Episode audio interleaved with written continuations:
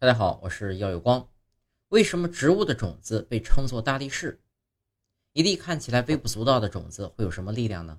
你可不要小瞧了这小小的种子，它可是植物界里力大无穷的大力士。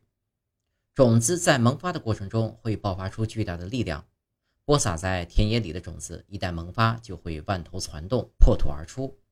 在悬崖峭壁上扎根的种子能够排除各种障碍，钻进石隙，长成一棵盘根错节的大树。就连坚硬的石头也无法阻挡他们的脚步，可想而知，植物的种子确实是一个当之无愧的大力士。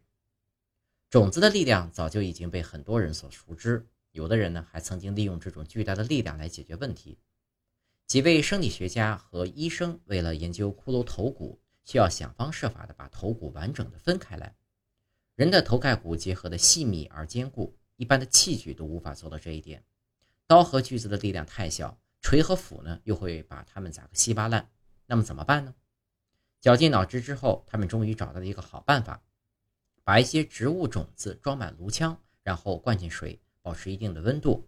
伴随着种子的萌发，头骨逐渐被分裂成了好多块，完全适合研究的需要。种子的力量也曾带来一些不幸的事情：一艘远洋货轮在航行的途中，船身突然断裂。后来发现，这艘大轮船的船舱里装满了大豆。在航行的时候呢，海水渗进了船舱里，大豆受水以后逐渐膨胀，不断往外挤，把船舱挤满，结果呢，船壳就胀裂了。这些事情都从侧面证明了种子的神奇力量是多么的令人惊叹。